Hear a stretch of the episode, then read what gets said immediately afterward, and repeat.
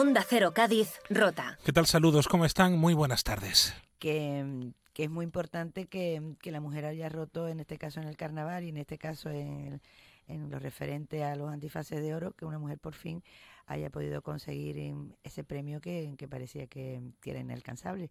Yo espero que y deseo, porque los hay ya, que, que esto sea el inicio de, de algo muy lógico, normal, en una sociedad que vivimos ya tan igualitaria, pues el carnaval no podía ser menos, ¿no? Y creo que, que, bueno, que me alegro muchísimo por mí, por supuesto, pero también por lo que significa, ¿no? El significado tan importante de que, de que la, la mujer ha roto otra barrera, ¿no? Nos ha dejado esta noche, este viernes, en medio del concurso oficial de agrupaciones del Carnaval de Cádiz, con 71 años. Adela del Moral se ha ido esta noche. Nació en 1953, hija predilecta de Cádiz. Eh, hay muchas cosas que se podrían decir de la historia, de su vida, de su carnaval. Fue una de las primeras mujeres autoras de la historia del carnaval gaditano. Cambió paradigmas, cambió pues la visión que teníamos por aquel entonces de, de la fiesta. Cambió, abrió camino. Hoy despedimos a Adela del Moral, hoy despedimos pues seguramente como a ella le hubiese gustado que se la despidiera en la radio, escuchando carnaval, escuchando su carnaval. La viudita Naviera, primer premio en 1986.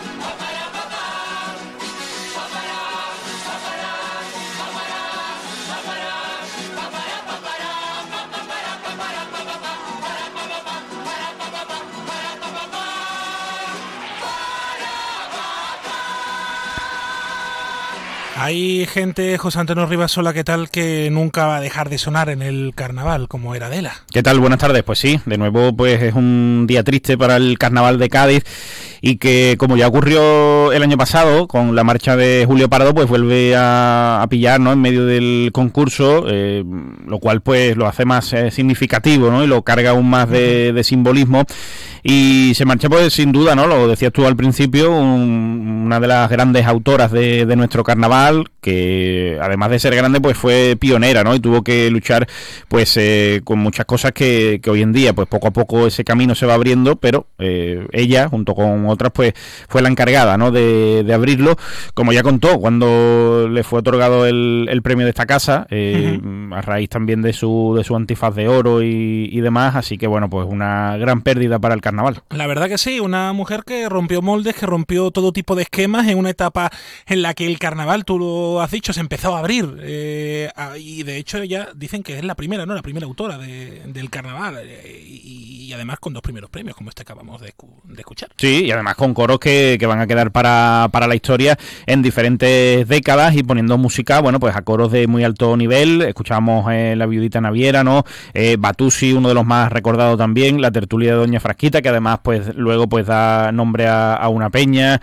Eh, luego de la última época, pues Ocadiz, Tracaná, la verdad es que, bueno, pues coros que son míticos, que han pasado sin duda la historia del carnaval de Cádiz y que dejan un legado pues muy, muy importante. Al margen de eso, como decíamos, ¿no? Eh, primera mujer antifaz de oro del carnaval de Cádiz, con una calle en nuestra ciudad desde hace también eh, algunos meses, con lo cual, pues una mujer que, que, va a pasar sin duda a la historia, que si no lo ha hecho ya. Y, y además, sobre todo, eh, llevo toda la mañana pues recibiendo muchos mensajes de, gente, de compañeros, de carnavaleros y demás, que, que, aparte destacan es que era muy buena persona, ¿no? Y, y muy didacta, ¿no? Siempre pues todos los que se rodearon de, de ella pues aprendieron mucho. La verdad que sí, en 2022 recibió el antifaz de oro, la primera mujer que lo recibió. Era hija predilecta de, de Cádiz, el 18 de agosto se inauguró su calle, de hecho el ayuntamiento ha declarado eh, un día de luto oficial, lo ha contado el alcalde Bruno García Buenseguro, este domingo se va a recordar eh, en las tablas del Falla, en la primera semifinal, segurísimo. Seguramente, seguramente, pues como no puede ser de otra manera, pues haya un, detalle a modo de, de, homenaje para, para Adela, eh, tanto en esa sesión de adultos como supongo que también pues en las sesiones de de, la final de infantiles y de juveniles, por otra parte de la que formó parte como, como jurado eh, hace, no sé si el carnaval pasado o el anterior, pero que estuvo ahí también de jurado. La verdad que sí, se la va a recordar eh, y la verdad que es una gran pérdida para el mundo del carnaval. José, no te vayas que a la Uni 20 tenemos cosas que contar. Venga, muy bien. Venga, vámonos que nos vamos.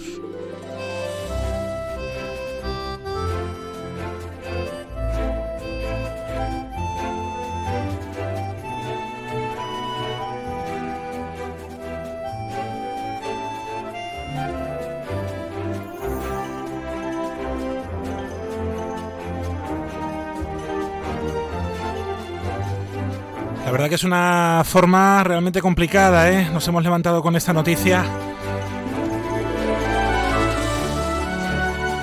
Y era de justicia recordarla eh, al inicio de este tiempo de Radio 12 y 27 minutos. Bienvenidos, bienvenidas al más de uno de la Bahía de Cádiz. ¿Cómo se encuentran eh, ustedes?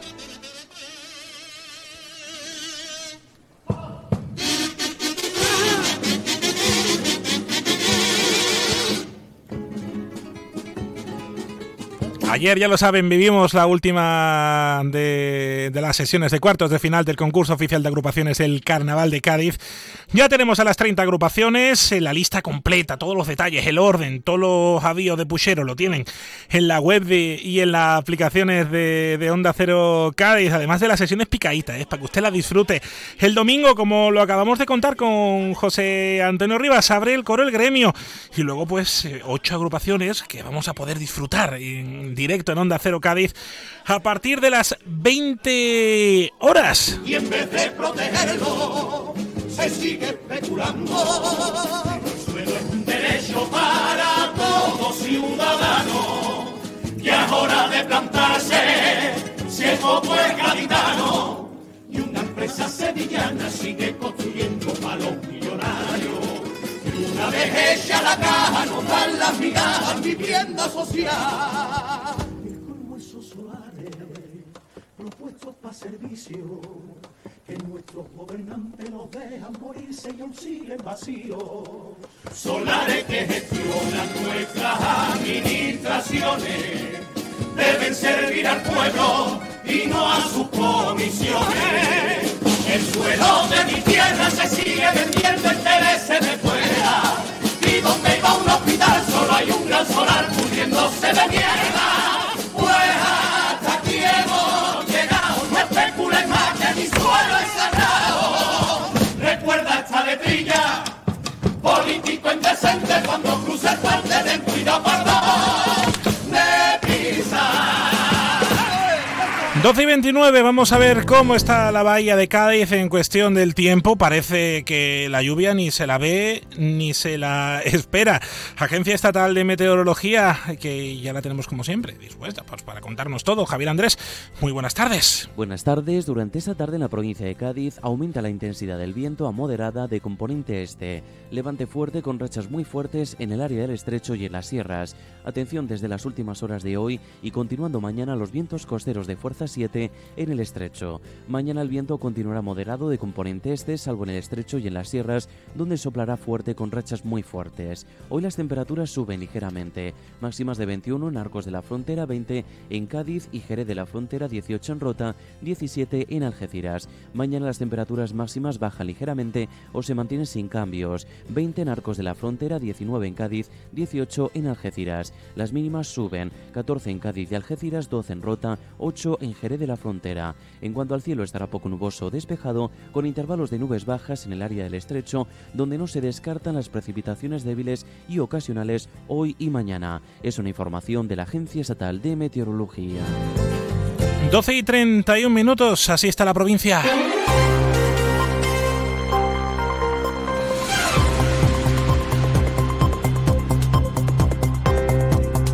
Los gobiernos del presidente Pedro Sánchez se ha avanzado mucho en nuestra provincia con mejoras sustanciales en infraestructuras, con eliminación del peaje de la autopista Cádiz-Sevilla, el desbloqueo del proyecto del nudo de tres caminos, en el que ya, bueno, se están notando los movimientos y los trabajos en esos espacios. En seguridad, con el plan especial de seguridad para el campo de Gibraltar, Es la nueva subdelegada del Gobierno de España en la provincia de Cádiz, Blanca Flores. Hoy ha tenido su primera puesta de largo en el cargo con una rueda de prensa en el que ha repasado logros, retos y proyectos que hay sobre la mesa de cara a los próximos meses en la provincia de Cádiz. Eh, Uno de ellos, la lucha contra el narcotráfico. El coronel está con sus efectivos, vamos, continuamente estamos en contacto y eh, están intentando, bueno, que lo que pueda pasar, minimizar al máximo, bueno, lo, lo que suceda, todas las incidencias y sobre todo, bueno, sabéis que están usando narcolanchas y con mucha más velocidad y que se están arriesgando en el Bajo de Guadalquivir.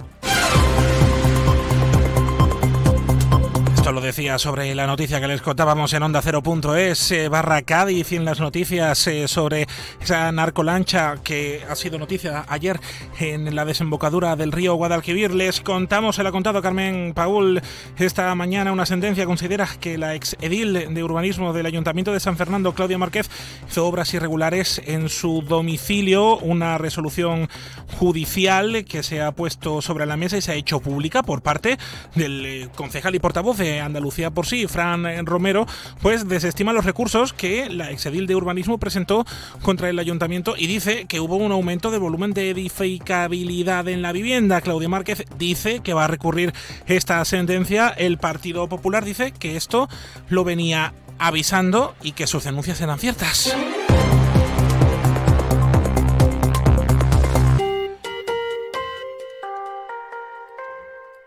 Luz Shopping, el mayor centro outlet de la provincia de Cádiz, patrocina este espacio. Quiero saludar a Fran Romero, portavoz de Andalucía por en el Ayuntamiento de San Fernando. ¿Cómo está? Buenas tardes. Bueno, esta denuncia que además aquí la hemos eh, hablado con usted en numerosas ocasiones en materia de urbanismo en San Fernando parece que en primera instancia, como les acabamos de contar, eh, desestima ese recurso de la exedil de urbanismo. Ella dice que va a recurrir. La maraña sigue para adelante, la maraña urbanística, pero lo que usted decía en rueda de prensa es que haya pasado algo y la justicia, por lo menos en primera instancia, lo reconoce así, como ustedes decían. Así es, ¿no? Y lo lamentamos, ¿no? Un triste episodio y un ejemplo de la política urbanística del PSOE de, de San Fernando, de la señora Cavada. No hay que olvidar la complicidad de la alcaldesa que autorizó, mediante decreto en junio de 2020, las obras que allí se, se, se realizaron. La justicia ha hecho, lo que ha hecho es desenmascarar lo que venía ah, al peso de San Fernando y lo que veníamos denunciando, ¿no? Lo que denunciaba el Partido Popular y lo que denunciaba nuestro grupo político a lo largo del mandato eh, pasado y que algunos sinsabores no nos costó, ¿no? Alguna campaña de ese aparato propagandístico de, en redes sociales del PSOE tuvimos que, que, que, sufrir. Pero bueno, ya en primera instancia el jugador de los contenciosos administrativos lo deja, lo deja claro. Lo que los informes técnicos del arquitecto municipal y del jurídico municipal de urbanismo también decían las irregularidades, eh, las obras al margen de lo que dicta la ley eh, por parte de un representante público que tiene que ser ejemplar, que era la delegada de urbanismo, ¿no?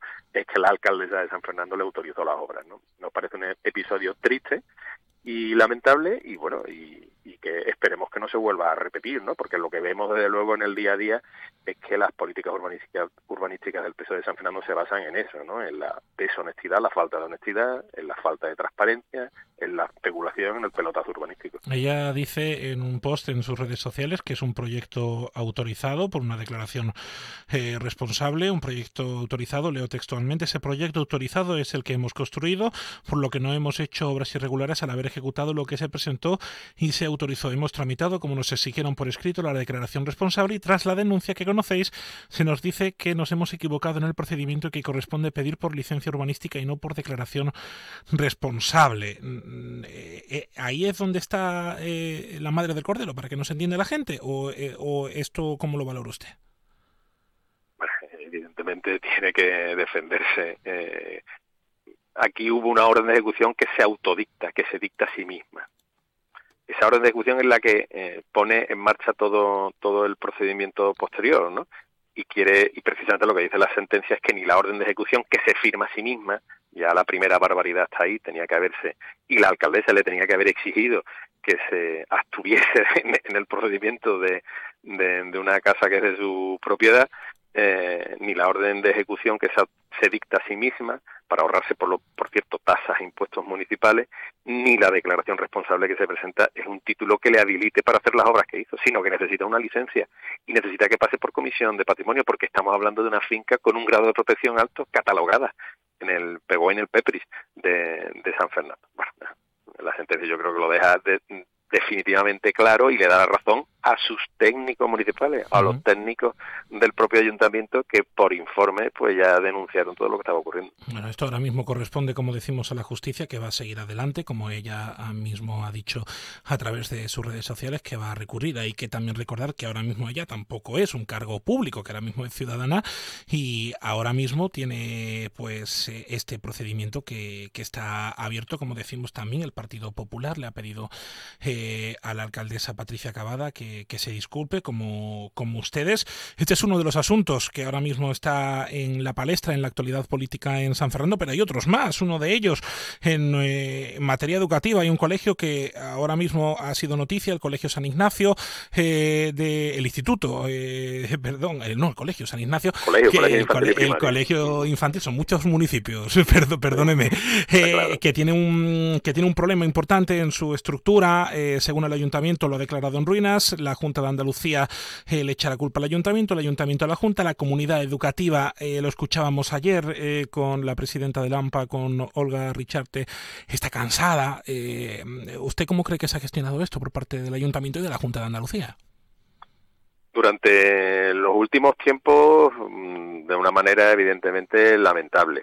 Pero lo que ha ocurrido a lo largo de los últimos meses en campaña electoral y a en las últimas semanas por parte del Ayuntamiento de San Fernando es doblemente lamentable. La declaración unilateral de ruina es una estrategia muy clara de la señora Cavada, del señor López Gil, de intentar eh, echarle el muerto, por, por hablarlo coloquialmente, a la Junta de Andalucía y obligarla, forzarla a que se construya un nuevo un nuevo colegio. Eh, los, los propios padres, la propia comunidad educativa del centro así lo, lo, nos lo ha trasladado y lo ha, y lo ha, y lo ha denunciado. Eh, la señora Camada, antes de las elecciones, prometió, ante la pasividad de la Junta, palabras textuales, que el ayuntamiento asumiría los costes de la reparación y la puesta a punto del, del, colegio. Bueno, pues nada de eso ha ocurrido, todo lo contrario. Se monta un expediente de, de, de ruina que desestima las alegaciones bien fundadas de, de, los padres del colegio, de los padres y madres del colegio, y, y que hace unos días mm, de manera sorpresiva se comunica. Bueno, y a partir de aquí, ¿qué? A partir de aquí es que el aula, eh, las aulas que estaban en el edificio, la biblioteca, el salón de actos, la sala de estudios, toda la parte administrativa, el comedor, el office, pues ya no se puede usar, ya no se puede utilizar.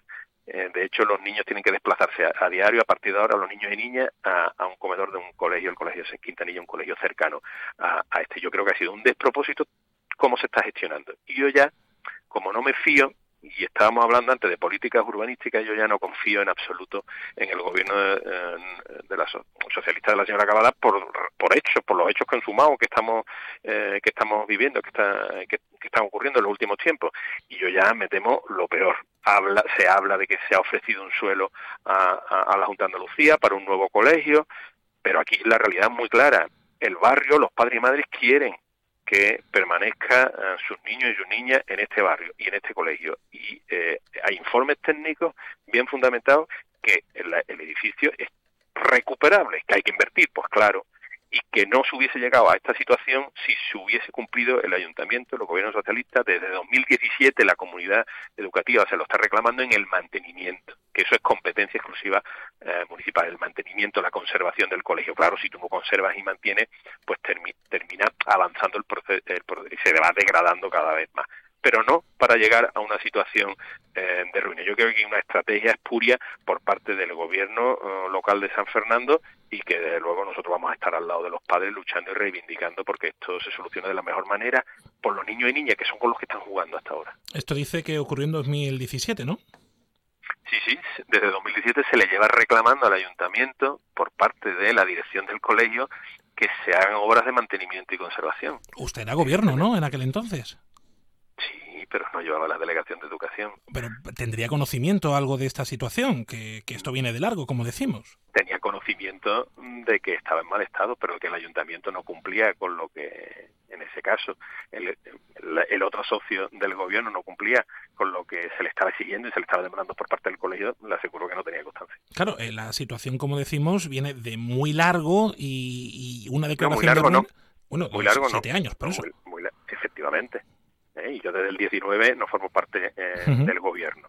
Eh, yo tenía constancia de las reivindicaciones del colegio, pero que no se estaban ejecutando las obras de mantenimiento y conservación, no tuve constancia en ningún momento, hasta precisamente este último año en que todo se ha puesto y ha salido mucho más a la palestra. ¿Y en siete años se puede declarar una ruina de un edificio? Claro, es lo que les extraña a los padres, les extraña al centro y lo que nos extraña también a nosotros, ¿no? Eh, por eso vemos una estrategia, eh, una estrategia de querer eh, sí o sí no invertir un céntimo de euro, tiene otros proyectos faraónicos en los que invertir en, en este en este mandato y desatender desatender al barrio de San Ignacio, porque es clave también para este barrio. ¿Qué, queremos? ¿Barrios zombies, barrios muertos, barrios en los que no se apueste por el comercio de proximidad y encima se le arrebate y se le hurte de un colegio con la vida que da a un barrio o un colegio, eh, nosotros de luego no lo vamos a permitir.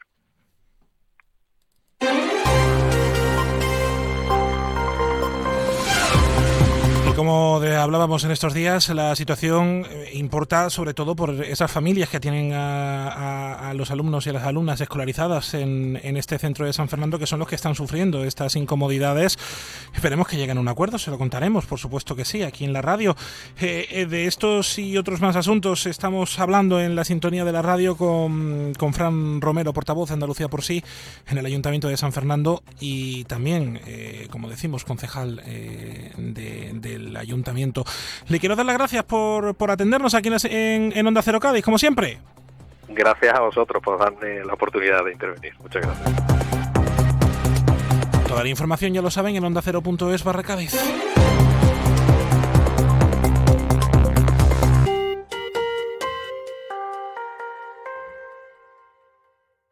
¿Conoces el único centro outlet de la provincia de Cádiz? Visita Lutz Shopping y encuentra las primeras marcas con hasta un 70% de descuento durante todo el año. Y no te pierdas el mejor ocio y restauración al aire libre. Para saber más, entra en www.lutzshopping.com. Del 9 de enero al 9 de febrero, desde la Casa de los Ladrillos Colorados, vuelven las coplas a Onda Cero Cádiz. Gracias al patrocinio de bodegas William Humber Mascotas Ávila, Aguas de Cádiz, Airón Logística Express. Valoriza servicios medioambientales. Bodegas Primitivo Collantes, Centro Comercial Bahía Sur, Al Son del Carnaval, Romerijo, Inauto concesionario oficial Opel y Citroën para toda la provincia, Ferretería Jerez, Rutesa, Heladería Damásimo, La Mafia se sienta a la mesa, Cádiz Time Apartamentos Turísticos, Entrechuelos de Bodegas Miguel Domecq y la colaboración institucional de Ayuntamiento de Sanlúcar y Ayuntamiento de Tarifa. Te mereces esta radio. Onda Cero, tu radio. En Onda Cero, más de uno Bahía de Cádiz, con Jaime Álvarez. 101.4 FM y 91.4 FM. Estás en Onda Cero, es viernes 2 de febrero, Día Mundial de los Humedales.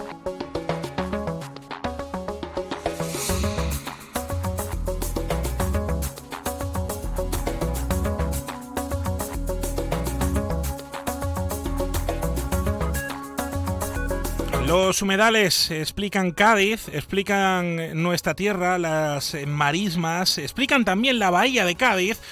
Y mm, hay que conservarlos, hay que mimarlos. Gran parte de los humedales de Cádiz están bajo el cuidado de la Junta de Andalucía. El delegado territorial de Sostenibilidad, Medio Ambiente y Economía Azul es Oscar Curtido. ¿Cómo estás? Buenas tardes. Hola Jaime, buenas tardes, ¿cómo estás? Con los humedales explicamos Cádiz, eh, no hay más tutía. Correcto, yo creo, Jaime, que hoy es un día importante para Cádiz y para Andalucía, puesto que en el Día Mundial de los Humedales no podemos olvidar que Andalucía pues posee el patrimonio natural de humedales más rico, más variado y mejor conservado de toda España, pero no de toda España, yo me atrevería a decir que de toda la Unión Europea. Eh, es más, el inventario andaluz de humedales eh, está conformado por 226 humedales en toda Andalucía, de los cuales eh, 36, 36 lo tenemos aquí en la provincia de Cádiz, que, que te tengo que adelantar también que a pesar de ser un número muy importante, en la actualidad se encuentran en tramitación dos nuevas inclusiones en este inventario andaluz, eh, y como Cádiz tiene tanto peso y tanta importancia en, en este eh, patrimonio natural que tenemos, pues podemos adelantar que en el último Comité Andaluz de Humedales que se celebró en Trebujena en noviembre del 2023, también se ha aprobado la incorporación de las marismas de cetina en el término municipal de Puerto Real y próximamente pasaremos a tener 37, 37 eh, humedales incorporados a este inventario andaluz. Bueno, hace escasa media hora en Chiclana, la delegada del Gobierno de la Junta, Mercedes Colombo, eh, contigo habéis estado en Chiclana visitando la salida Carboneros, de, con motivo precisamente de este día. Esta es una, la salina Carboneros de Chiclana. Chiclana se explica con los humedales, pero es que hablar de humedales es hablar del Parque Natural de la Bahía de Cádiz o del Parque de los Toruños, donde, por cierto, el ayuntamiento ha, organizado una serie de actividades eh, que han congregado a unos 300 estudiantes de, la ciudad. Eh, lo principal de este día es eh, concienciar a la gente de lo que valen esos humedales, de lo importante que son para nuestro futuro y de la propia sostenibilidad medioambiental de nuestra comarca, que es uno además de nuestras principales joyas. Correcto, mira, nosotros en el Día Mundial de los Humedales, eh, el tema del Día Mundial de los Humedales precisamente lo hemos llamado como los humedales y el bienestar humano, ¿no? Tú mismo lo has dicho. Y es que el mensaje principal de esta campaña es elegido así porque el bienestar humano está irrevocablemente ligado al estado de estos humedales del mundo. Por tanto, dependemos de estos ecosistemas que al final sustentan la vida, ¿sabes? Pero deben de estar eh, sanos para que se puedan seguir proporcionando agua y alimento y, por supuesto, como tú bien decías, ¿no? Pues eh, apoyando la biodiversidad, proporcionando también el medio de vida y protegiéndonos contra los fenómenos meteorológicos extremos y mitigando también el tan indeseado cambio climático. Pero parándome en lo primero que has dicho, Jaime, eh, hace eh, escasos momentos hemos tenido la oportunidad de estar junto a la delegada del gobierno, Mercedes Colombo, que bueno, hemos presentado pues el proyecto de acondicionamiento de la finca salinera de Carbonero en Chiclana. Eh, para desarrollar pues iniciativas de turismo ornitológico, que no podemos olvidar esta otra pata, también la pata turística, de iniciativas de turismo ornitológico en el Parque Natural Bahía de Cádiz, que si eh, hablamos de hablamos de, humedales, eh, tenemos que hablar indudablemente de la bahía de Cádiz, que creo que es un ejemplo. Si buscamos humedales en Internet, en el Google, donde queramos, estoy convencido que la primera de las imágenes que nos tiene que aparecer es el Parque Natural Bahía de Cádiz. Y, y dentro de estas actuaciones que eh, ha presentado hoy la delegada del Gobierno, pues eh, con unas actuaciones de un importe de más de 500.000 euros, pues vamos a llevar a cabo la recuperación y consolidación de las vueltas de afuera de esta salina de Carbonero. Vamos a llevar a cabo también la recuperación de la estructura salinera en sí, con los muros interiores, las compuertas. Se van a instalar también algo que está en auge y es muy importante, como son observatorios para aves y se van a hacer también numerosas mejoras y creación de senderos de uso público, porque al fin y al cabo tenemos que ponerlo a disposición de la ciudadanía gaditana para que lo conozcan y que lo pongan en valor como se merece. Hablabas de las vueltas afuera, que eso además es uno de los grandes proyectos demandados no solamente por la ciudad de Chiclana, sino también por San Fernando. Es que ahí tenemos también una auténtica joya que hay que cuidar y también es que ese es el papel que le corresponde a la Junta de Andalucía, cuidar eh, esos, esas infraestructuras naturales, porque no dejan de ser infraestructuras naturales.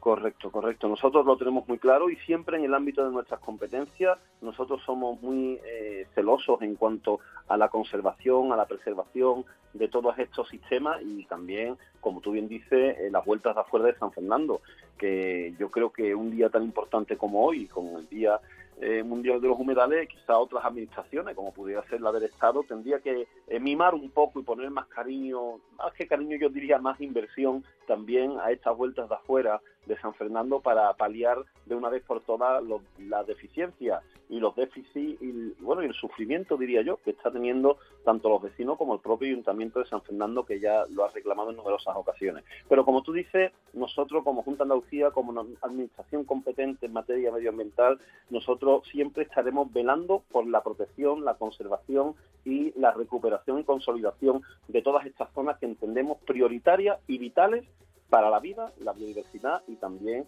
como decíamos, como una alternativa de turismo sostenible que entendemos que es fundamental en los días que corren. La verdad que sí, con un Día Mundial de, los Humedales, con este proyecto ilusionante para Chiclana y con esa demanda que, que hay que llamar a la Delegación de Costas, que depende del gobierno de España para actuar por esas vueltas de afuera, que además es importante para... Eh, porque las vueltas de afuera, no sé si, si, lo saben ustedes que nos están escuchando, es una barrera natural ante las subidas y bajadas de, las mareas y estando donde estamos en la bahía de Cádiz, que estamos a nivel del mar, pues eso eh, es realmente importante para los barrios que, lindan con, la costa. Y, y, nos quedamos con ese llamamiento y con esa reivindicación de las joyas que tenemos en Cádiz. Oscar Curtido, que es delegado territorial de Sostenibilidad y Medio Ambiente de la Junta. Gracias por atendernos. Jaime, a vosotros muchísimas gracias como siempre por el trato que dispensáis y feliz Día Mundial de los Humedales para vosotros y todas las personas que nos escuchan. Tenemos motivos para estar orgullosos de nuestro patrimonio natural, ahora tan solo queda cuidarlo y eso es labor nuestra de usted y de nosotros, de mí mismo, que, estamos escuchándonos. Honda Cero más de uno de la Bahía de Cádiz, estás en la radio en el 101.4 y en el 91.4 de la frecuencia modulada.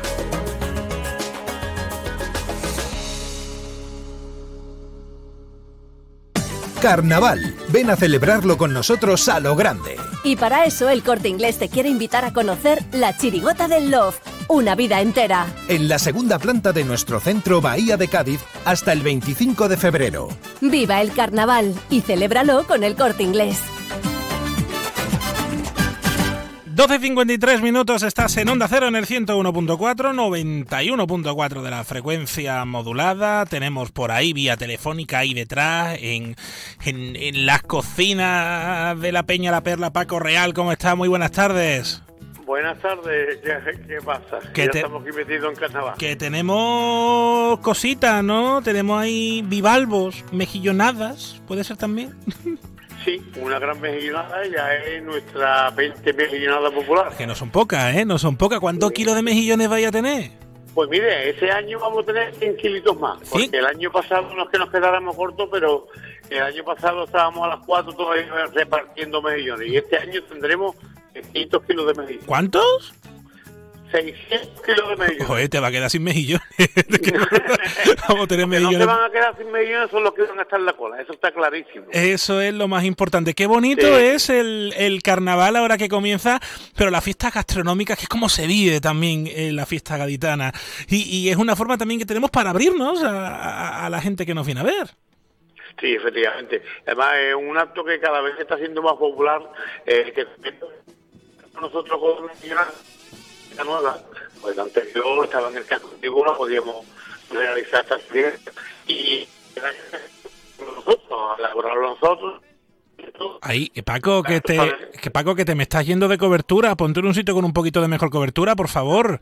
Ah, sí, pues, un momentito que, que estoy, me, precisamente me coge dentro de la entidad. Ah, Dentro. Ahora, ¿qué tal? Claro, ahora estupendamente. Hombre, es que la Pues peña, vale.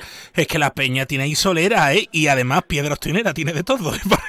Hombre, por Dios. pues como te estaba comentando de que eh, las primeras millonadas lo hacíamos nosotros aquí, en la entidad, pero debido ya a la cantidad de público, que ya esto se puede considerar ya mm, mm, muchísimos, muchos miles de personas, no solamente que vienen ya millones, sino se ponen ahí a y parece que estamos en pleno carnaval. Y entonces, claro, ya a- ahora precisamente pues contamos con nuestro amigo Antonio de Marisco Ortiz que nos elabora y nos cose en el marisco de esos ya 600 kilos, como te he dicho, 600 kilos de millones. La verdad que sí. Eso, como decimos, eh, eh, recuérdanos fecha y hora porque yo ya estoy allí cogiendo cola, ¿eh? Pues mm, no te va ya te digo que no te va a quedar sin mejillones.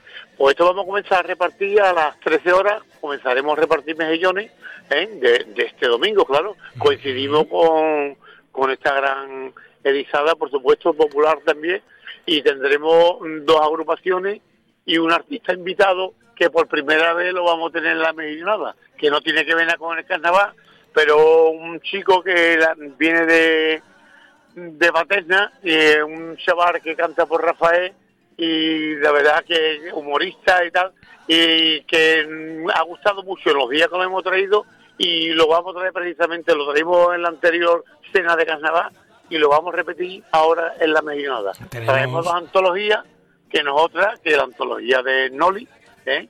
y después una gran antología como son los cleriguillos. ¿eh? La antología. La herencia del bisabuelo del Noli, la antología Los Cleriguillos y El Gran Harry, que es el... El Gran Harry, que eso es signo de B. ¿eh? Eso es verdad que la primera vez que yo lo traje aquí, bueno, lo trajo la Leo Powell, eh, que mm, cada uno, como se dice, cada uno lo suyo, y la verdad que lo trajo en el último por y desde entonces pues lo traemos nosotros hasta la cena de carnaval, lo traemos porque el público nos pide, es un, la verdad es B, es un pedazo artista que se lleva encima del escenario como Rafael, tres horas cantando. Qué gran personaje de Leo Power, ¿eh? Qué maravilla Sí, es. hombre, por Dios, claro que tiene que darle su sitio, verdad que sí, que se lo ocurra, se lo ocurra a Leo. sí.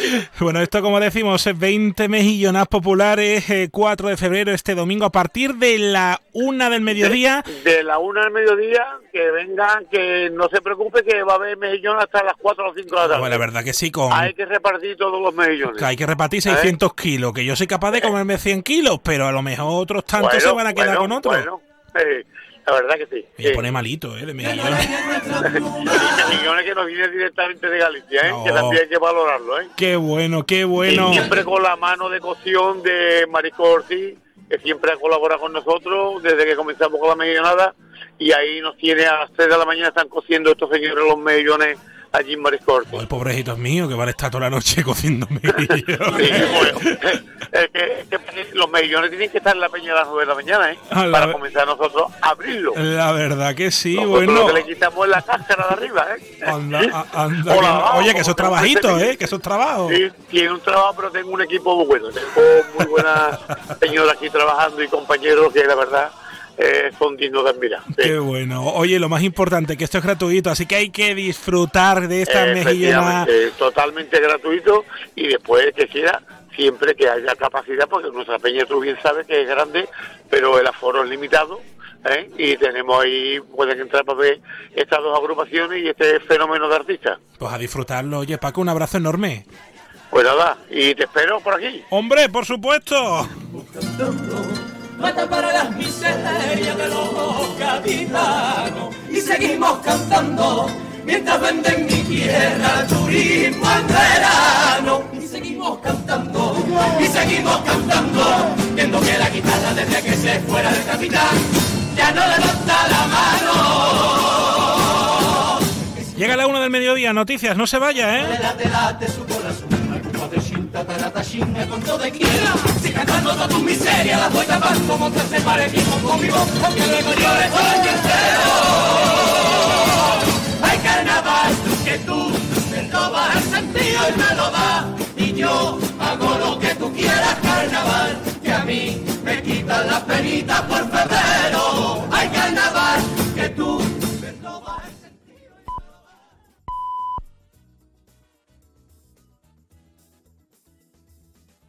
Es la 1 de la tarde, mediodía en Canarias.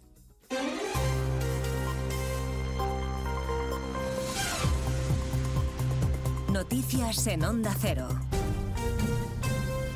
Buenas tardes, les avanzamos a esta hora algunos de los asuntos de los que hablaremos con detalle a partir de las 2 en Noticias Mediodía, empezando a esta hora en el Ministerio de Agricultura porque ha terminado ya la reunión del ministro Planas con los representantes de las organizaciones agrarias. El ministro ha trasladado al sector su pleno compromiso y respaldo con sus reivindicaciones y asegura que el Gobierno va a escuchar en su empeño por encontrar soluciones.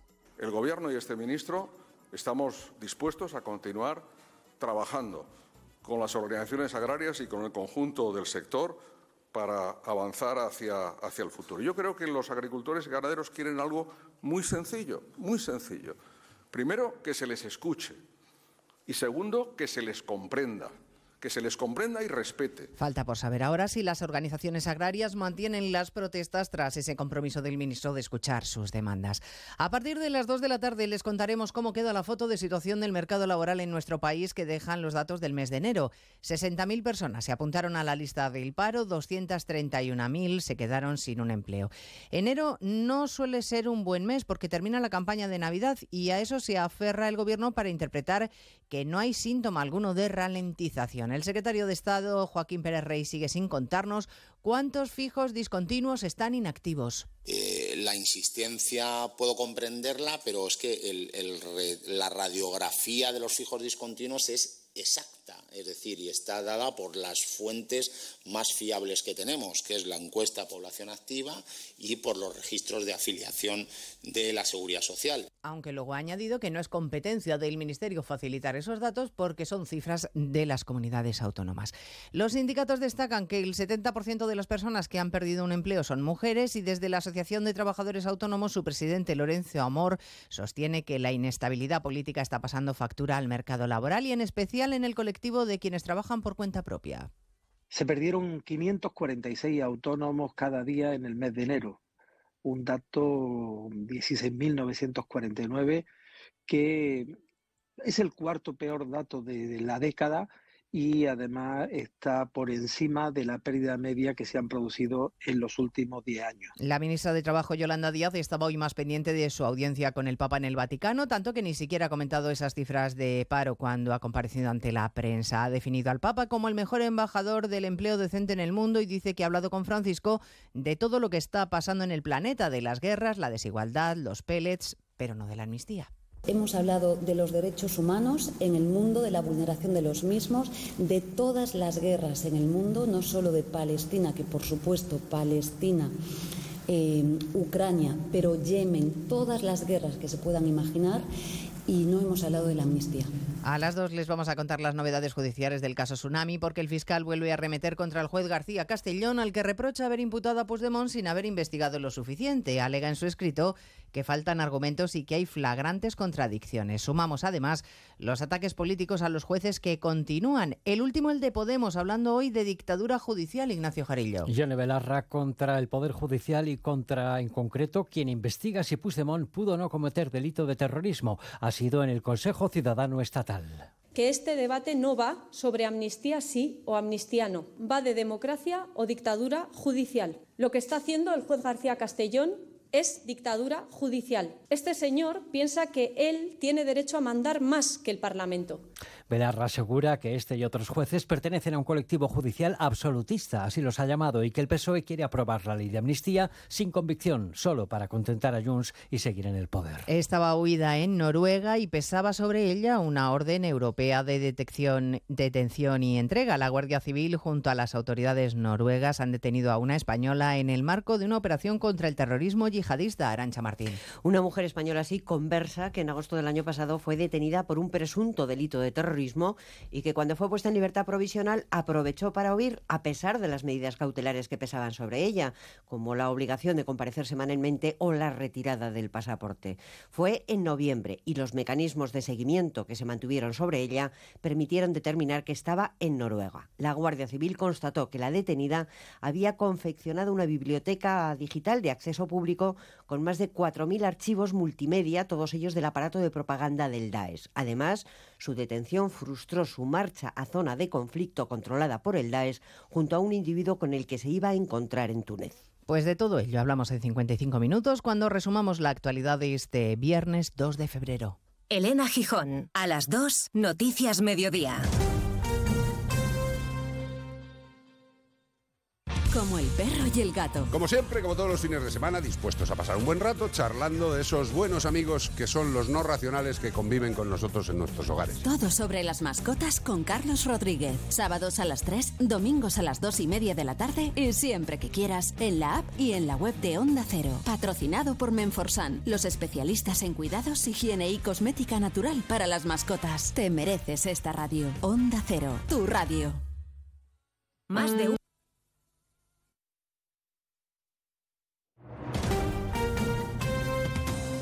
Andalucía, Onda Cero.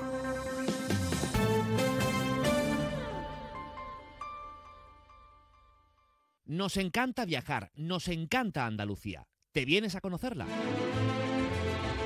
Iniciamos nuestro viaje cada miércoles a las dos y media de la tarde y recorremos Andalucía contigo.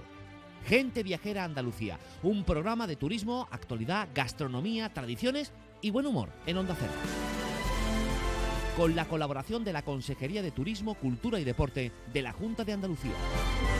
Te mereces esta radio. Onda Cero, tu radio.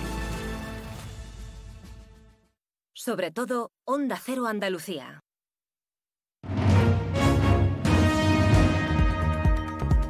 En Onda Cero, Noticias de Andalucía. Jaime Castilla. Buenas tardes, hacemos a estar un repaso de la actualidad de Andalucía de este viernes 2 de febrero en el que hemos conocido que el paro sube en la comunidad en 20.077 personas.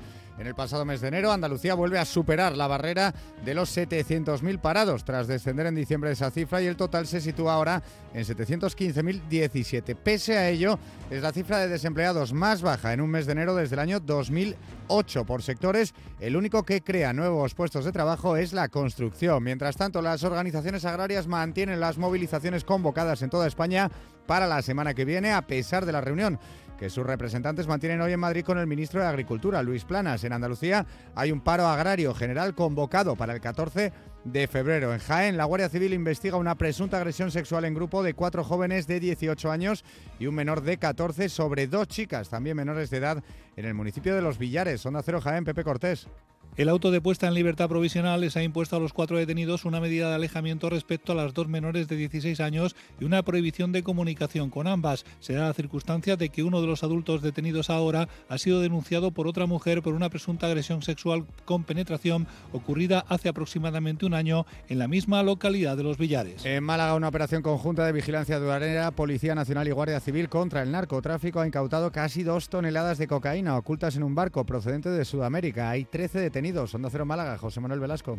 La investigación ha permitido la desarticulación de una organización criminal que presuntamente contaba con la connivencia de un funcionario de aduanas y de un empresario del sector de la alimentación refrigerada. Este último cedió un escáner de su propiedad para la detección de sustancias estupefacientes. Ambos habían creado una férrea infraestructura a juicio de los investigadores. Dos personas han sido detenidas acusadas de estar detrás de la estafa del falso Brad Pitt, con la que engañaron a una mujer granadina para robarle 170.000 euros. Onda Cero Granada, Guillermo Mendoza. El juzgado de instrucción número 4 de Granada ha dejado libertad con cargos a los dos detenidos por esta causa, que se remonta a principios del 2022 cuando la denunciante fue contactada a través de Facebook por una especie de club de fans de Brad Pitt y a partir de entonces comenzaron una serie de interacciones continuadas en el tiempo que le llevarían supuestamente a comunicarse directamente con el actor. Seguimos ahora con el repaso de la actualidad de cada provincia y lo hacemos por Almería.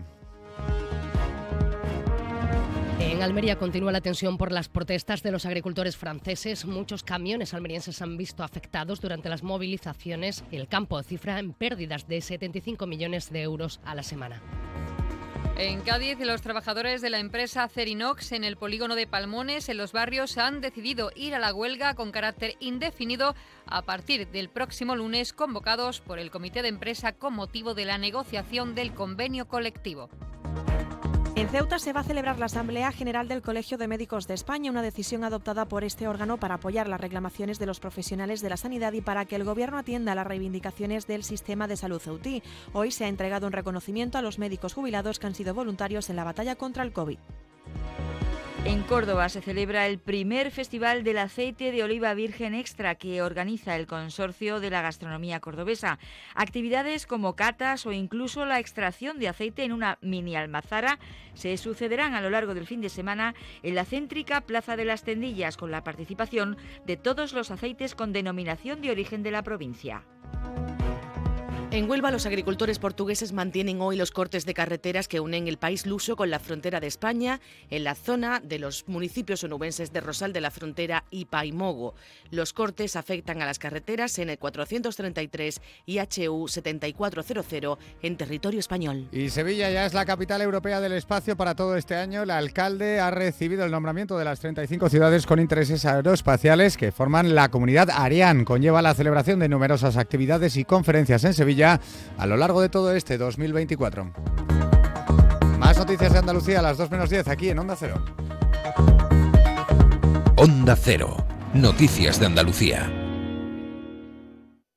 El miércoles 7 de febrero, en la Casa Colón de Huelva, de 2 y media a 3 de la tarde, Andalucía es verde, en directo desde el primer Congreso Nacional del Hidrógeno Verde.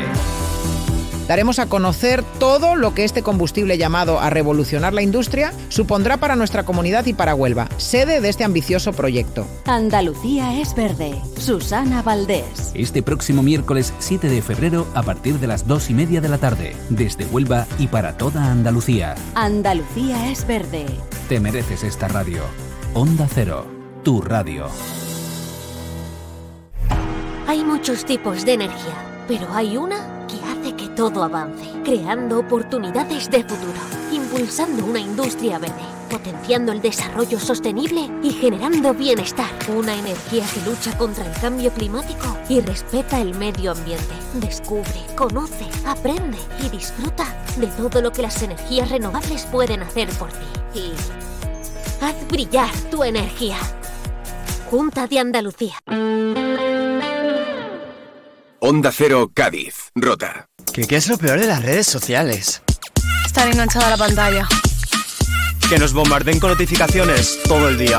Los comentarios de haters. El ciberacoso. Las fake news. Pero ¿sabes qué es lo mejor? Que podemos cambiar las cosas. Demostremos que también somos capaces de usar las redes sociales con cabeza. Si tú también quieres formar parte del cambio, regístrate en Efecto 1000 y sube tu vídeo. Nosotros ya formamos parte de la generación 1000. La generación que usa las redes sociales con cabeza. Entra en efectomil.org. Un proyecto de la Fundación A3 Media con la colaboración de la Fundación Telefónica. Hay un lugar en el mundo pensado especialmente para ti. Jerez. Historia y futuro. Con la familia o con amigos. Para vivir, para descansar, para invertir, para estudiar, para divertirte. En cualquier estación del año, si buscas un destino, elige Jerez. Jerez siempre. Fino, amontillado, oloroso, palo cortado. Pedro Jiménez. Don Zoilo, todo Jerez en una gama de sherries exquisitos embotellados en rama. De la forma más natural, manteniendo toda su intensidad, sabor y color. Gama Don Zoilo 15 años, de bodegas Williams ⁇ Humbert. Somos Jerez. Disfruta con un consumo responsable. Onda Cero Cádiz, Rota. Estamos a viernes, en Onda Cero leemos, los viernes en Más de Uno con Carmen Paul y más de un libro.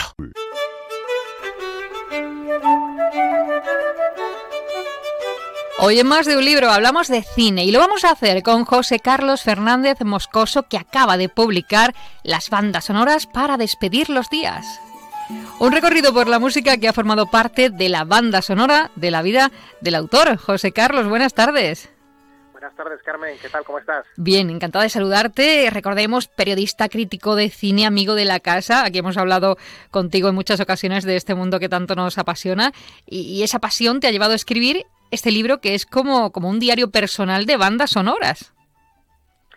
Sí, bueno, ha sido sobre todo un parto porque han sido cuatro años de parto qué, parto más largo, sí.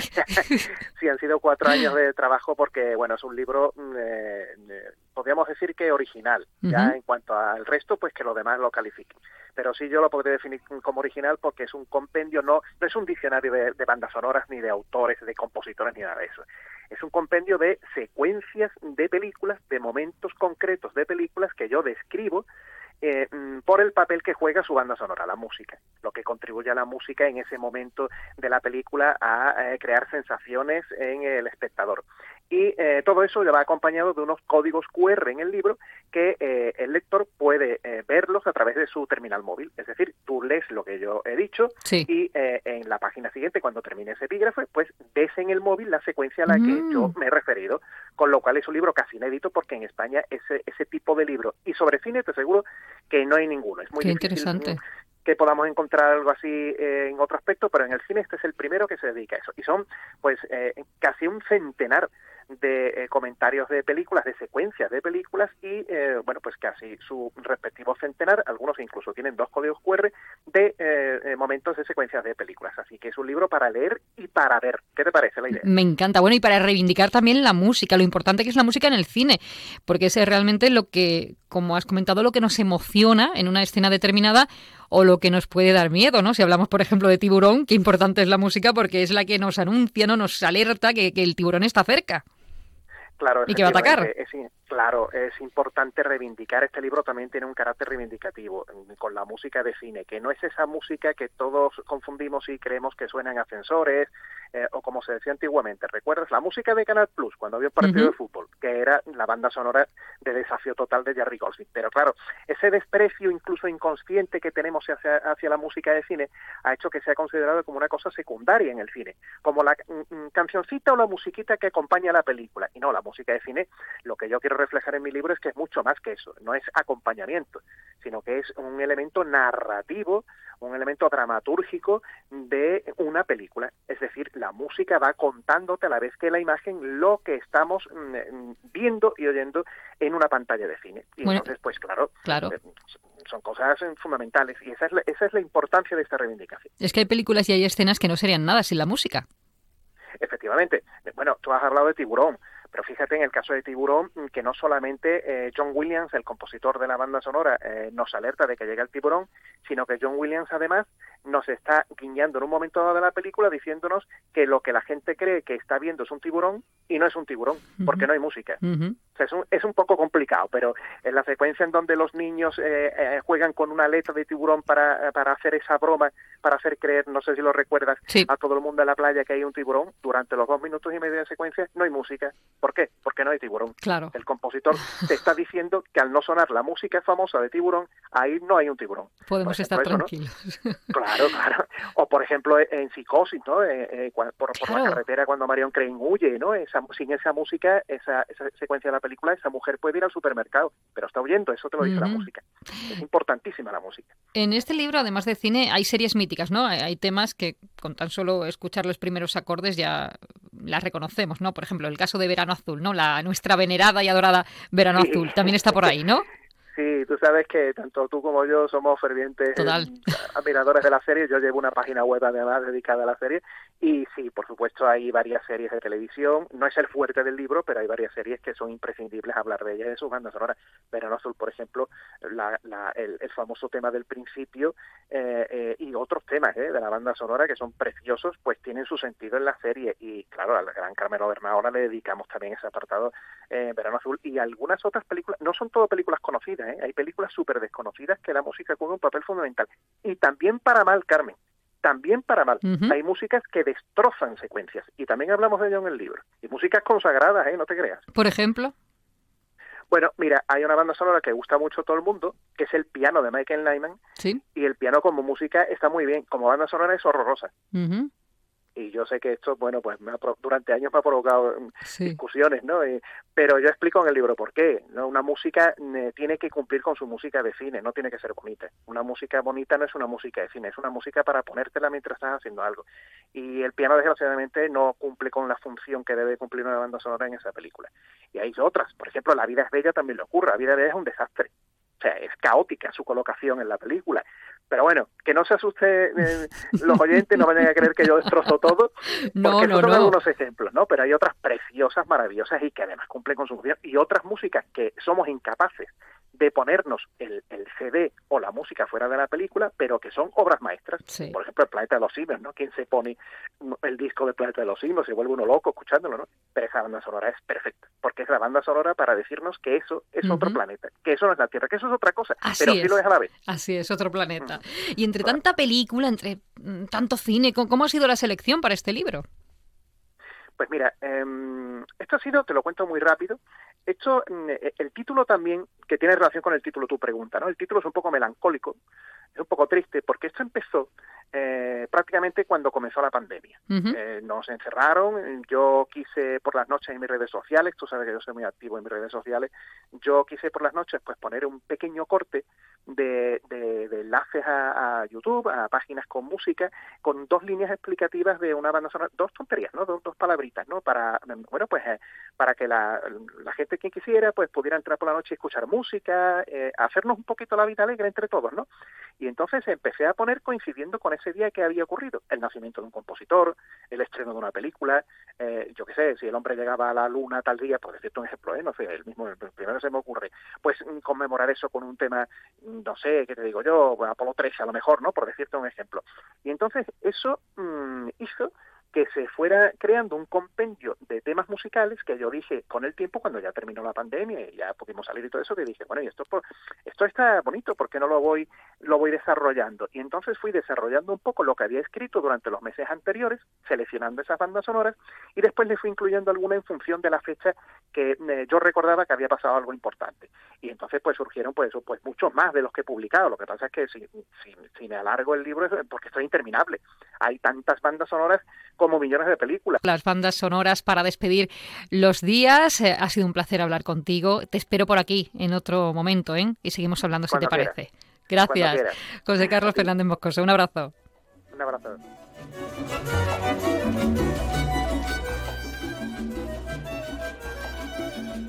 El otro día me preguntaron qué consejo le darías al Joaquín Prat del futuro. Pues le diría que siga eligiendo Suzuki S-Cross. Nuevo Suzuki S-Cross con tecnología híbrida, versiones 4x4 y etiqueta eco. Descubre más en suzuki.es y déjate sorprender por su precio imbatible. Y ahora tu S-Cross 100% conectado con Suzuki Connect. Suzuki S-Cross. Cross the line. Véalo en Alvariza Motor, concesionario oficial Suzuki. Avenida Tío Pepe 21, Jerez. Llega el fin de semana y tú al fin paras. Pero el mundo no. Él sigue girando. El mundo no para de darle vueltas a la actualidad más inmediata. Juan Diego Guerrero tampoco. Si quieres desconectar sin dejar de estar informado, escucha Noticias Fin de Semana. Cada sábado y domingo a las 7 de la mañana y a las 2 de la tarde. Y siempre que quieras en la web y en la app. Onda Cero. Tu radio. Mira, tenemos que hablar. Lo nuestro no funciona. Cada vez estoy más cansado. Se me hace todo un poco cuesta arriba. Cuando veo que volvemos a empezar, me puede la pereza. Sé que llevamos toda la vida juntos, pero no tenemos futuro. Es pensar en el día de mañana y... Si tú también quieres romper con la rutina, por fin no es lunes, con Jaime Cantizano. Los fines de semana desde las 8 de la mañana y siempre que quieras en la web y en la app. Onda Cero, tu radio. Muy buenas. Tenemos la oportunidad de hablar con el doctor Luis Gutiérrez Serantes. Le conoceréis porque ha estado más de 20 años en televisión española. Escuchemos la consulta. Doctor, me han recomendado tomar vitamina C para un problema de encías sangrantes y para el sistema inmunológico. ¿Cuál me recomienda? Te recomiendo tomar Bit C1000 liposomada de laboratorios Marnis. Al ser liposomada, Bit C1000 es muy eficaz y además mejoramos su absorción. Pide Bit C1000 de Marnis en herbolarios, farmacias y para farmacias. Más información en marnis.com. Onda Cero Cádiz, Rota. En Onda Cero, más de uno Bahía de Cádiz, con Jaime Álvarez. El lunes volvemos, recuerden que este fin de semana a las 8, la primera semifinal, el domingo del concurso oficial de agrupaciones del Carnaval de Cádiz, con José Antonio Rivas, que ahora viene a contarles el deporte con el mercado de fichajes del Cádiz, pues ya lo pueden imaginar cómo está la cosa. José Antonio Rivas, buenas tardes.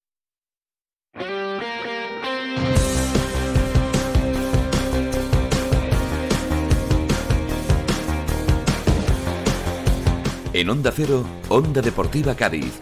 José Antonio Rivas.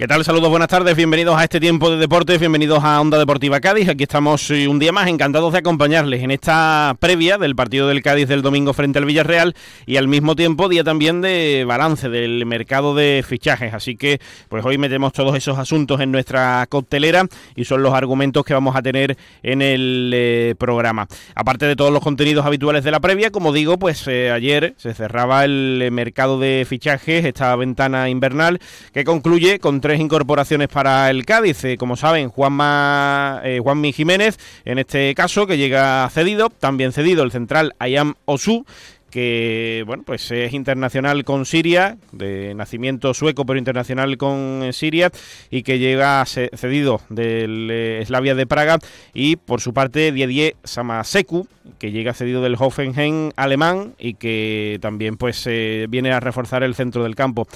Es verdad que, mm, quitando el nombre de Juanmi, evidentemente más contrastado y más eh, conocido, el resto de futbolistas pues son auténticas incógnitas. Seguramente no es lo que más le hacía falta al Cádiz, que ahora mismo pues necesita rendimiento inmediato y además rendimiento alto inmediato para subir el nivel de la plantilla, pero pues eh, esto es lo que tenemos y este es el nivel ¿no? que ha dado este mercado de fichajes. En Onda Cero, Onda Deportiva Cádiz.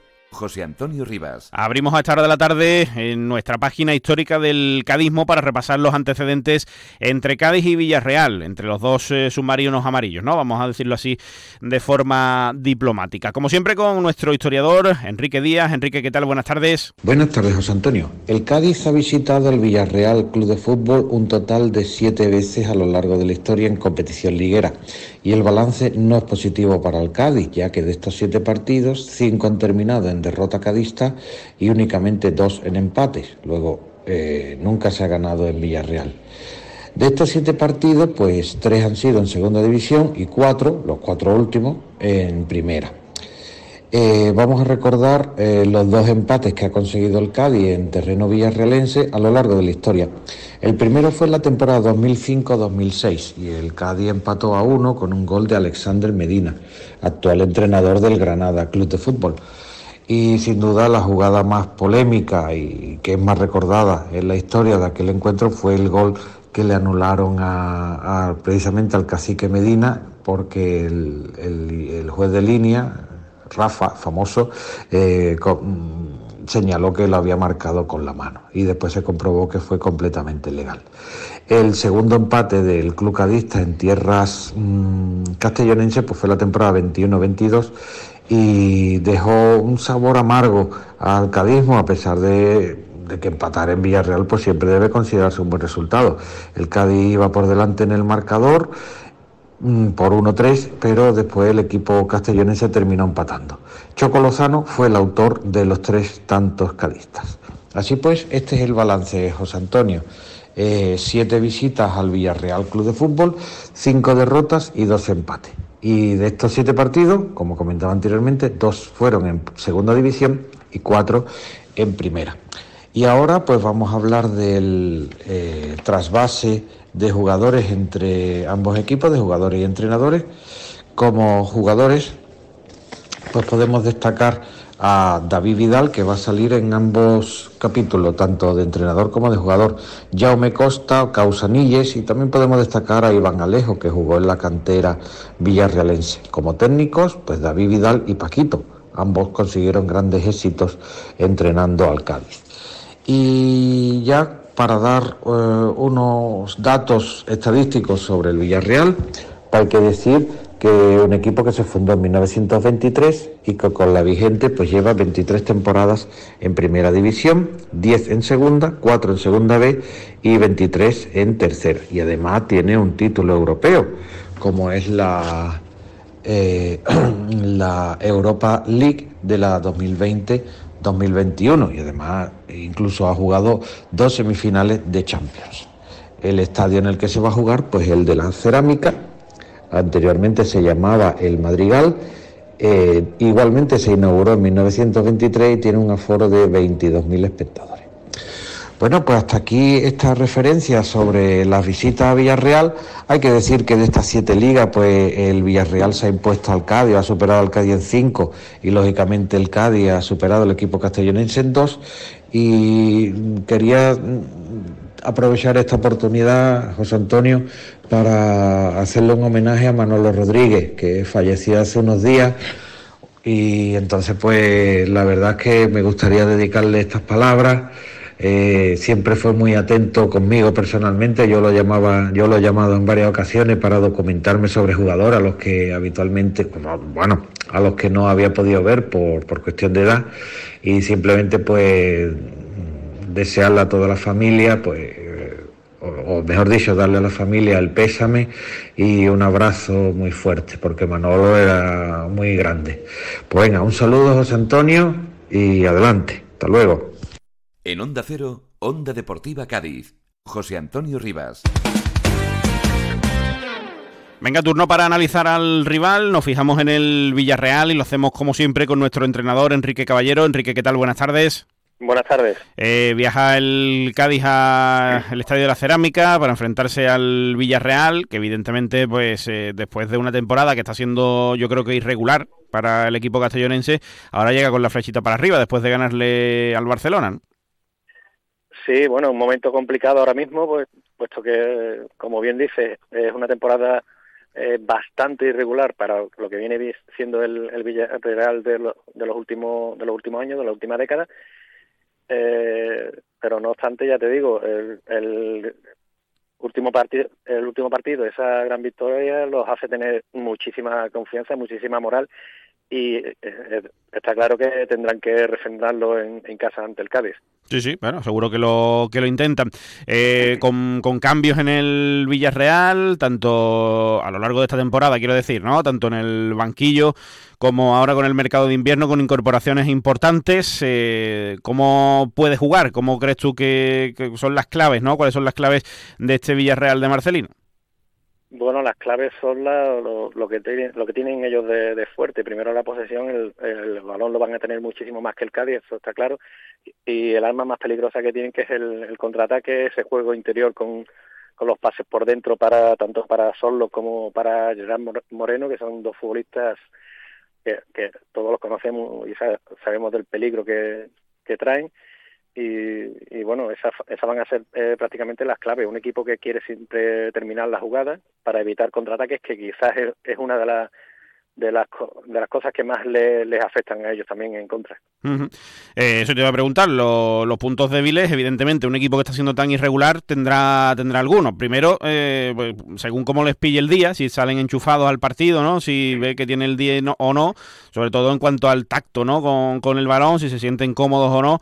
Y, luego, pues es verdad que, que, este año un equipo que, que los últimos eh, años estaba siendo muy seguro atrás, es verdad que, su pareja de centrales habitual con Pau Torres y con Albiol, pues uno porque no está y el otro porque este año está teniendo menos protagonismo, se ha disuelto un poco y le está costando, ¿no? Encontrar ahí ese equilibrio en la zaga.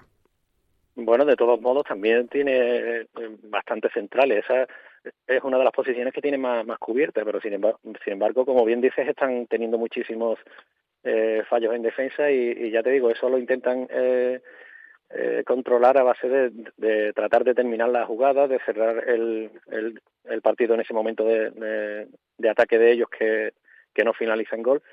Y, bueno, es una de las, de las asignaturas pendientes y de, lo, de donde se puede agarrar el Cádiz sobre todo. Esa salida de balón rápida de, eh, del Edesma en el momento que, ataje eh, puede ser vital para, para nosotros. Bueno, pues esperemos, esperemos que sea así. Eh, de las nuevas incorporaciones también, pues, gente a tener en cuenta, ¿no? Como Gonzalo Guedes, conocido ya de, la liga, y que el otro día, fíjate, ¿no? Pues unos minutos que, tuvo también, y ya lo aprovechó con un gol y con ese disparo potentísimo que tiene. Hombre, un futbolista muy a tener en cuenta, está claro. Uno de los, más importantes. Creo que había sonado también para otros, para otros equipos, no solo de, España. Y bueno, eh, de todos modos, ponga quien ponga en esas posiciones, eh, eh, tiene un equipo de muchísima calidad. Eso no vamos a descubrirlo ahora. vamos con posible 11 del Villarreal el domingo frente al Cádiz. Bien, pues pienso que podría salir con Jorgensen en portería, con Alberto Moreno y Kiko Femenía, Jorge Cuenca y Eric Bailey, por delante Coquelín y Santi Comesaña, Alex Baena y bien eh, Acomac o, Gonzalo Guedes y arriba Gerard Moreno y Sorlo. Ahí está, bueno, pues esa es nuestra apuesta para el 11 del Villarreal, lo veremos el domingo y lo iremos comentando. Enrique, gracias, un abrazo. Venga, muchas gracias. En Onda Cero, Onda Deportiva Cádiz, José Antonio Rivas.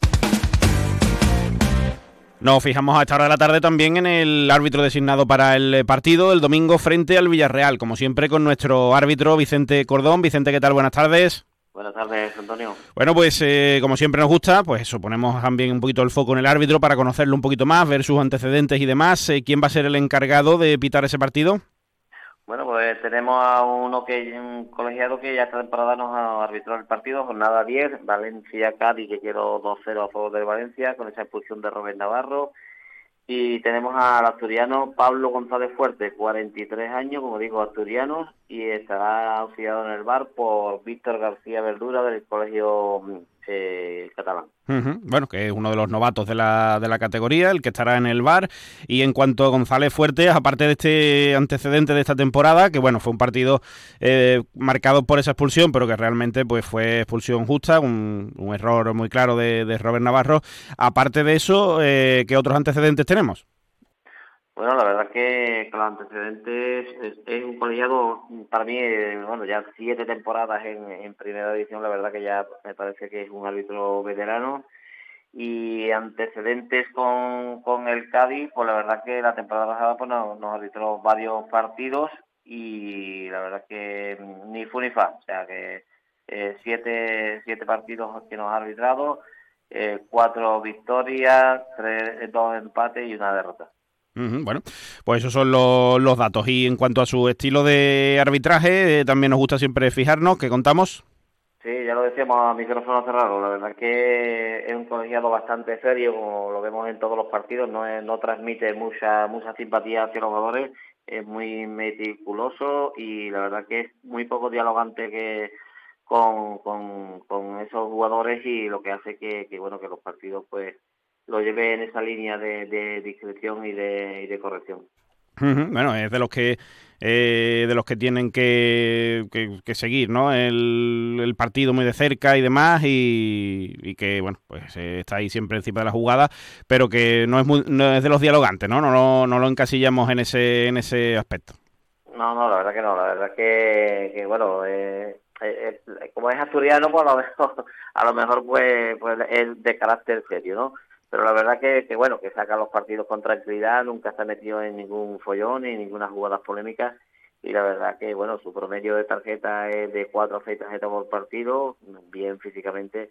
Y ya te digo, los partidos que ha dirigido hasta ahora, que ha dirigido dos encuentros en esta temporada, pues la verdad que, que bueno, no ha tenido ninguna incidencias que, sean de renombre y los partidos pues los saca con, normalidad. bueno, eh, decíamos que en el bar va a estar eh, García Verdura, que es uno de los novatos, así que a priori pues eh, llevará el control desde, desde el campo y bueno, a salvo que sea algo flagrante, pues no creo que intervenga mucho, ¿no? El bar.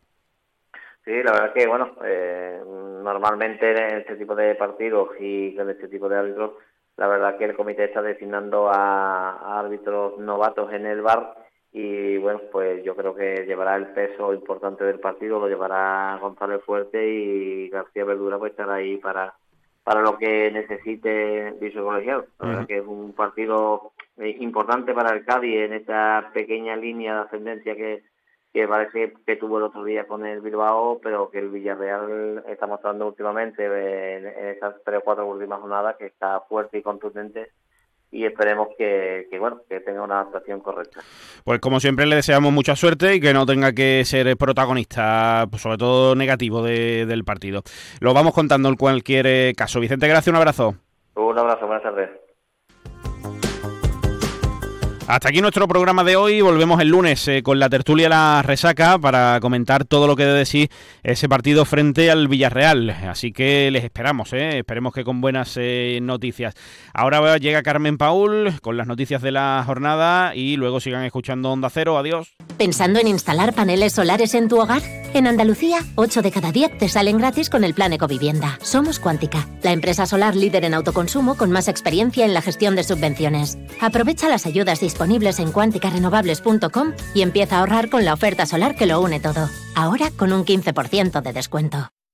Onda Agraria. Agricultura, pesca, ganadería, mercados. Aquí empezamos Onda Agraria, una hora recorriendo con todos vosotros el campo español. Resolver consultas, dudas de ámbito legal o ámbito administrativo que nos envían los oyentes. Cuéntenos un poquito esa aceituna, cómo se traduce luego en el aceite, qué tipo de aceite nos da. La voz del campo. Para los amantes de la cerveza, la posibilidad de que no haya lúpulo, pues hace que se nos pongan los pelos de punta. Cuéntanos, como ya saben nuestros oyentes, la climatología es una de las Onda Agraria. Pablo Rodríguez Pinilla y Soledad de Juan. Sábados y domingos a las 6 de la mañana y siempre que quieras en la web y en la app de Onda Cero. Te mereces esta radio. Onda Cero, tu radio. Si eres de los que se duermen con las noticias, aquí eso de despertar interés se nos da bien. Nos acompaña Pedro Sánchez. He tratado siempre de, cumplir con mi palabra.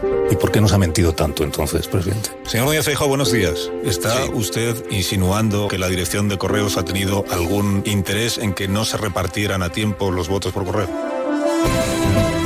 Pocos se atreven a preguntar lo que todos queremos saber, pero en Onda Cero contamos con más de uno. Si escuchar lo mismo de siempre te cansa, despiértate con Alsina. Más de uno con Carlos Alsina. De lunes a viernes desde las 6 y siempre que quieras en la web y en la app. Onda Cero, tu radio. Onda Cero Cádiz, Rota. Una y 41 minutos, así está la provincia de Cádiz. Más de uno, Onda Cero Cádiz. Jaime Álvarez.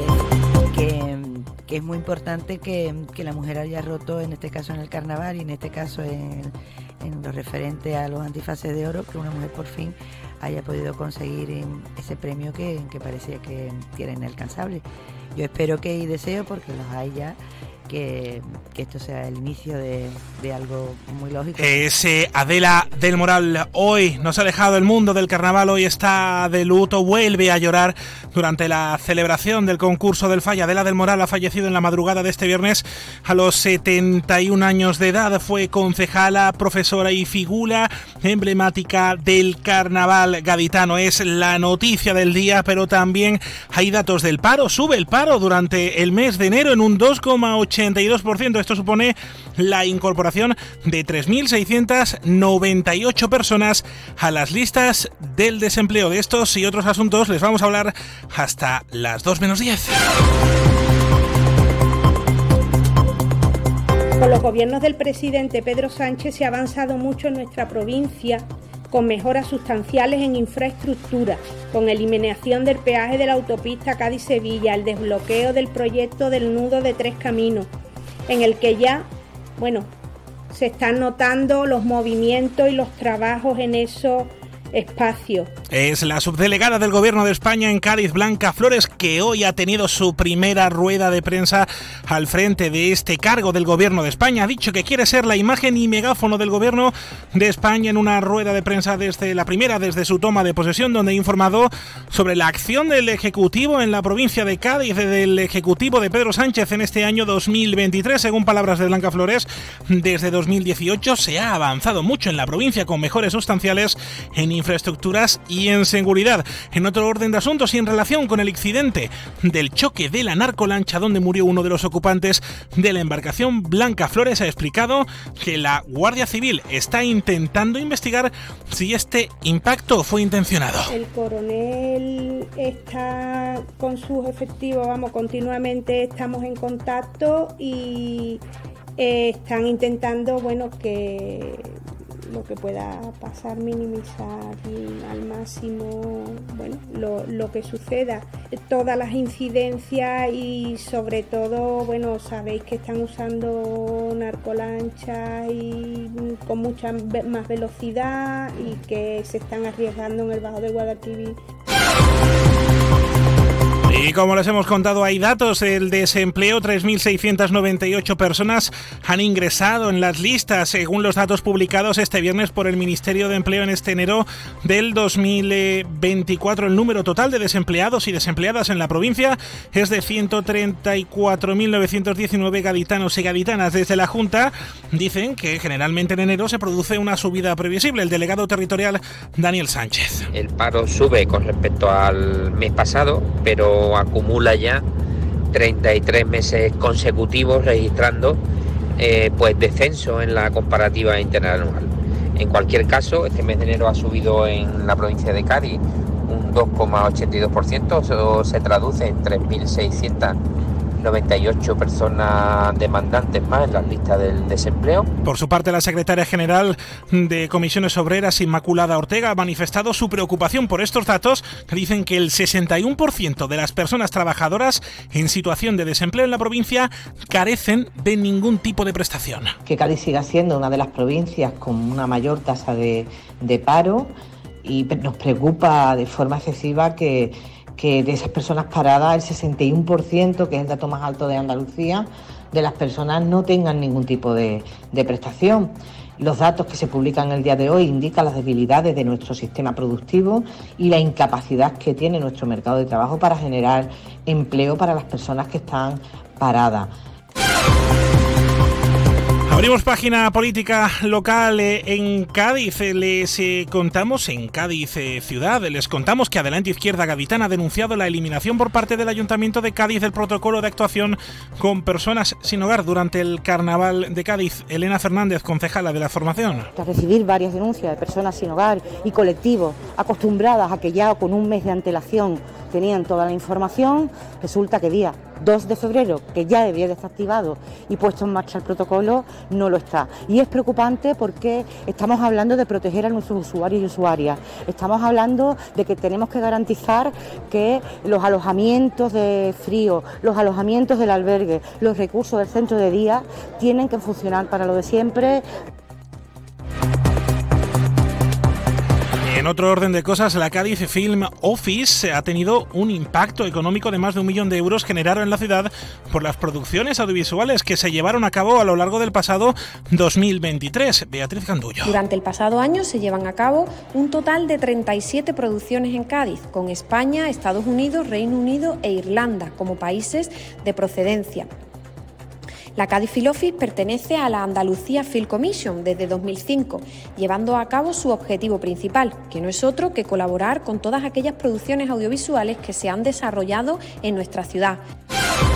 Y les contamos en página política provincial el anuncio que ha hecho esta mañana el Ayuntamiento del Puerto de Santa María, que asegura que ha finalizado con su plan de ajuste, cancelando la totalidad de la deuda con el Gobierno de España y con el Ministerio de Hacienda y Administraciones Públicas. Eh, públicas son datos relativos al cuarto trimestre del año pasado, comunicando que sería la última por la amortización anticipada de los préstamos de, de este fondo, ejecutando así con éxito la última de las operaciones económicas del equipo mm, de gobierno del puerto de Santa María. Es la una y 27 minutos. Más de uno Cádiz. Jaime Álvarez, Onda Cero. Una y 47 minutos y nos despedimos con el coro de la viudita Naviera porque les hemos contado al inicio de este tiempo de radio que hoy nos ha dejado Adela del Moral. Esta madrugada, este viernes 2 de febrero, ha fallecido a los 71 años de edad. Fue concejala, profesora y figura emblemática del carnaval gaditano, rompiendo con los canones de la fiesta al ser la primera mujer autora y directora musical de un coro, el conocido como Coro de las Niñas desde 1981. Entre su palmarés destaca su etapa dorada en los 80 y los 90 con numerosos premios, entre ellos dos primeros en sus modalidades.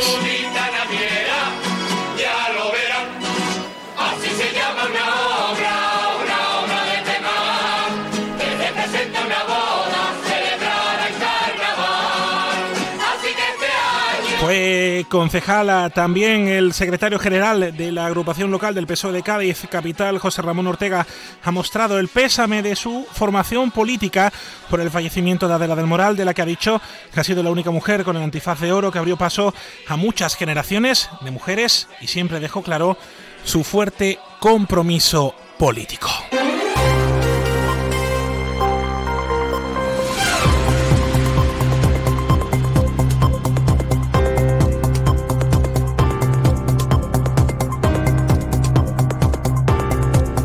Es viernes, a esta hora se circula con normalidad en las vías de la Bahía de Cádiz. Recuerden que este domingo hay la primera semifinal del concurso oficial de agrupaciones del Carnaval de Cádiz a las 8 de la tarde con José Antonio Rivas y con todo el equipo de Onda Cero Carnaval. Nosotros volvemos el lunes, como siempre, en la primera cita informativa a las 8 y 20 minutos. Se quedan con Jaime Castilla con las noticias del mediodía. Buenas tardes.